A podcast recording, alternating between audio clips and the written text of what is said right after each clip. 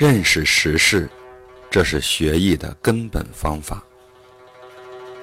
大处卦的初九和九二两阳爻，是下卦乾卦之体，其性虽刚健，但以时事而言，却不能够上进，因为上面有六四六五两阴爻阻止着。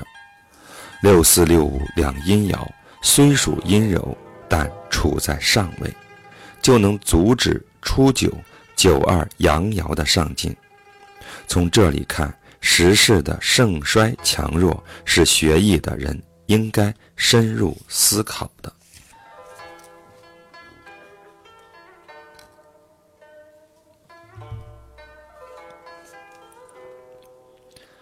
各卦的二爻和五爻。即使不当位，也大多以得中为美。三爻四爻即使当位，有的也因不得中为过。中常常比正重要，因为中就不会违背正，正的却不一定得中。天下之理没有比得中更好的，这可以从一些卦的九二爻、六五爻看出来。有人问胡元解乾卦九四爻为太子，恐怕不是卦意吧？程颐说：“说是太子也无妨，只是看在什么情况下使用。如果占卜的人处于这样的地位，就做太子解。九四的位置，离能够象征天子的九五近，就说他是太子也没有妨碍。”只是不要拘泥于一种事物，如果一爻就拘着地认为指一种事物，那么《周易》共三百八十四爻，只象征三百八十四件事也就完了。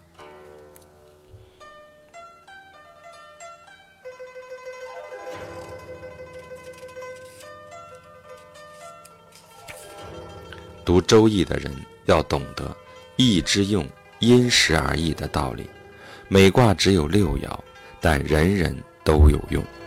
圣人自有圣人的用法，贤人自有贤人的用法，普通人自有普通人的用法，学子们自有学子们的用法，君有君的用法，臣有臣的用法。其用是无所不适、不通的。于是有人就问。坤卦是臣下的事，君主有用处吗？程颐说：“这怎么无用？如坤卦说的‘厚德载物’，人君怎么能不用呢？”《周易》里边只是讲些阴阳变化的反复往来、上下的道理。圣人制作了《周易》。大自天地幽冥，小至昆虫草木，这些细微的东西，一切事物之理，没有不相合的。今天的人看《周易》，都不知道《周易》是个什么东西，只在上边生硬的解说。如果读的不熟，给他在上边添一种意思，也不觉得多；减去一个意思，也不觉得少。譬如不认识这个质子，如果减去一只脚，也不知道少了；添上一只，也不知道是多了。如果认得，那自然添减不得。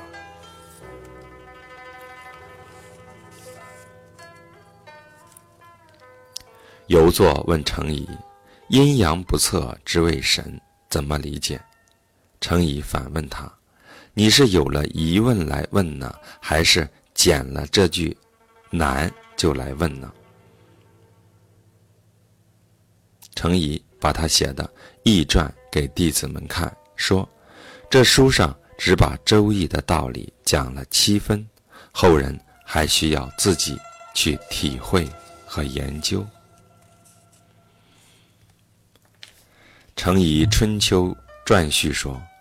上天生育了夏民，一定要有超出群类的英才出来做他们的君主长官，治理他们以平息相互争夺，引导他们以使生物养民得以进行，教化他们使之懂得人与人之间的伦常之理，这样建立了人的法则，成就了天的法则，定下了地的法则。尧舜二帝以上圣贤世世出现，随时亦制定典章制度，顺应着各时期风俗之宜，而不在时机未成熟时开导人民。各位圣王都按照时代的情况去立政。等到夏禹、商汤、周文武三王迭兴，治理天下的各种大事，如善德、争艳。尊位等等都已经完备了。三代或建子或为天正，以一月为岁首；或建丑为地正，以十二月为岁首；或建眼为人正，以十一月为岁首。本于天地人三才为更始，至此天运已经周备了。三代的典章礼文，或崇尚信诚，或崇尚质朴，或崇尚文采，人伦之事也已经完备了。三代以后，圣王祭己不再出现，那些做天下君王的人，纵使想模仿古代的遗迹，也因不明古制，只不过按照自己私下的想象胡乱作为而已。事情的荒谬，以至于出现了秦朝以建亥为政，以十月为岁首，违背了治国之道；汉朝竟然用智力把持天下，哪里还懂得先王之道呢？孔子生当周末，他考虑到圣人不再出现，顺应天时以治理天下的人。再也不会有了，于是做了《春秋》这部书，成为历代帝王治理天下不可更改的根本法则。就像《中庸》上说的：“用夏商周三代圣王的治国之道来考察，没有违背的；设立于天地之间，合乎天地之道而没有不通的。用鬼神的。”隐微之道验证，没有可疑的。行用百代，只等到后世圣王再次出现，也不会发生疑惑。前代儒者曾说，孔子作《春秋》，莲子由、子夏这些熟悉文献的人都不能帮着写一句。语言文辞不需要他们帮着写，这里说的是他们。没有这个水平来参与这件事情。春秋中体现的这个道，只有颜渊曾经听孔子说过，这就是用夏朝的历法做殷朝的车子，戴周朝的帽子，音乐就用瞬时的韶舞，这是孔子定的准的。后代把《春秋》看成一部史书，认为其中体现的不过是褒善贬恶而已。至于其中贯穿的经济天下的根本法则，却不了解。《春秋》书中包含大义数十条，这些义理虽然很重要，但它们显赫的就像天上的日星，容易认识。只有那些微言隐逸、按照时宜错置的地方难以认识。所述的是有贬义的，有放任的，有赞扬的，有抨击的；有的原本卑下书中加以尊崇，有的原本尊崇书中加以易退。有明显的事写成隐微，有隐微的事写得明显。都一定要完全的符合义理，语言恰如其分的地理文采与质朴，而得其中，评价不宽不苛而得其宜，评判不毁不誉而存其功。它是我裁断事物的标准，把握道义的楷模。正如观察了各种事物，然后才能明白天地化工之神妙；聚集众多的材料，而后才明白各自在建房中的用途。读书学道也是如此，要在一事一义上理解圣人的用心。除非上智的大贤是不能够的，所以学春秋的人一定要悠游而不破，涵泳而有余，默识而心通，然后才能认识到它的隐微之处。后代的王者如果懂得了春秋之意，即使他没有夏禹商汤那样的德行，也还可以效法三代之治。自秦朝以后，春秋之学不传，我为圣人的心意不被后人理解而哀伤，所以做了《春秋传》加以阐明，以使后来的人弄通春秋的文字，进而探求其义理，掌握了其中意义，进而效法其功用，那么三代之治就可以恢复了。这部《春秋传》虽然未能穷尽包含在《春秋》一书中的圣人之道的奥义，但差不多可以让学习的人找到一个门径进去了。《诗经》《尚书》是承载圣人之道的文字，《春秋》一书则是圣人用以明道的。如果把《诗经》《尚书》比作药方，春秋就像用这些药方治病，圣人将其道运运用于世，全部在这部书里了。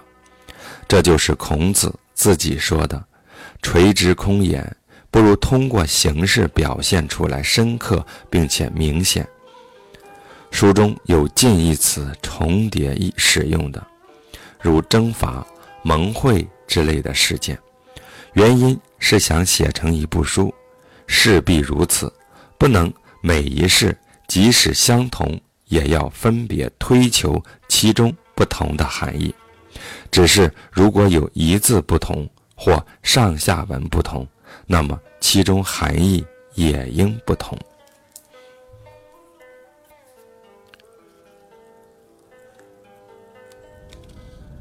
五经中有《春秋》。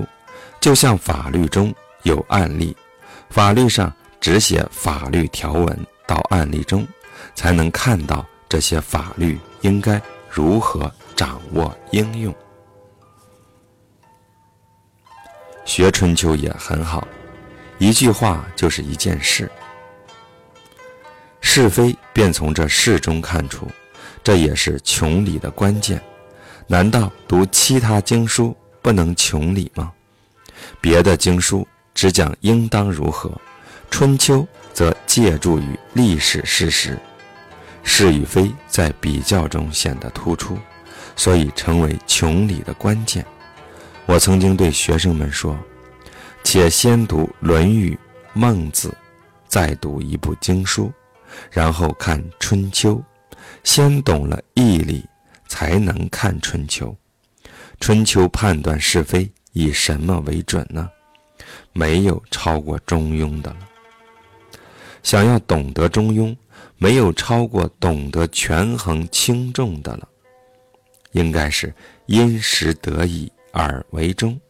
如果在大禹的集天下之难和颜回的闭门不出中间取一个不急不缓的中，那就不是中。如果应当手足秉鼎及天下时，那么这样做就是中；如果应当闭门不出时，这样做也是中。全字的意思就是俗语说的秤锤，做事应该以什么作为校定轻重的准则呢？那就是义，就是十一，只能说到义。义以上的就不好讲了。在个人自己怎样去领会了。春秋书中，解经的撰文好比案例，经文就像断语。程颐又说：“我二十岁时看春秋，黄熙问我如何看，我回答说：用传闻去考察。”经文记载的事件详情，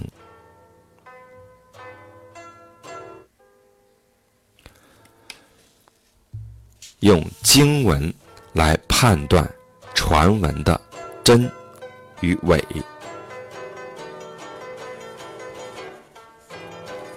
凡读史书，不仅仅要记住历史事件，还要明白其中。治乱安危、兴废存亡的道理，比如读《史记·高祖本纪》，就应该看出汉朝四百年始终治乱应该会是什么情况，如此才叫学习。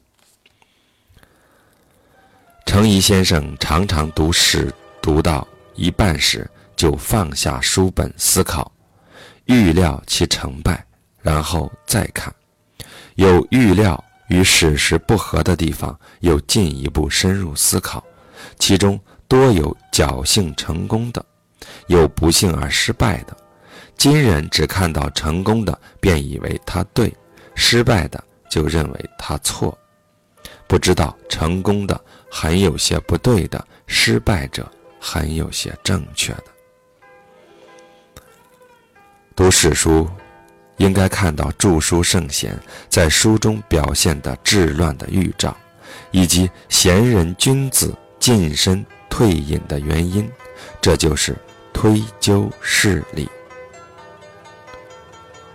元佑年间，有位客人去见程颐，见书案上没有别的书，只有一部印行的《唐鉴》。程颐说：“近来才见到这部书。”自从三代以后，没有这样的好的议论。张载说：“序卦不能说反映的不是圣人的意思。今天人们想安排一件东西的位置，尚且要审慎的安置，何况圣人排列易卦的位置呢？序卦中虽然没有极致的精义，但大体说都有意思。”看圣人的书，也应该像序卦一样布置细密。难道仅从一幅砍削上就可以认识一位巨匠吗？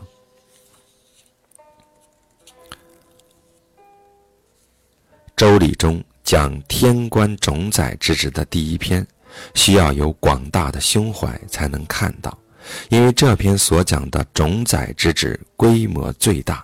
如果没有广大的心胸，想在每一事上都弄得委曲详尽，一切事都凑合而成，这样的心胸广大不是真的广大，必然不能贯通种宰之事。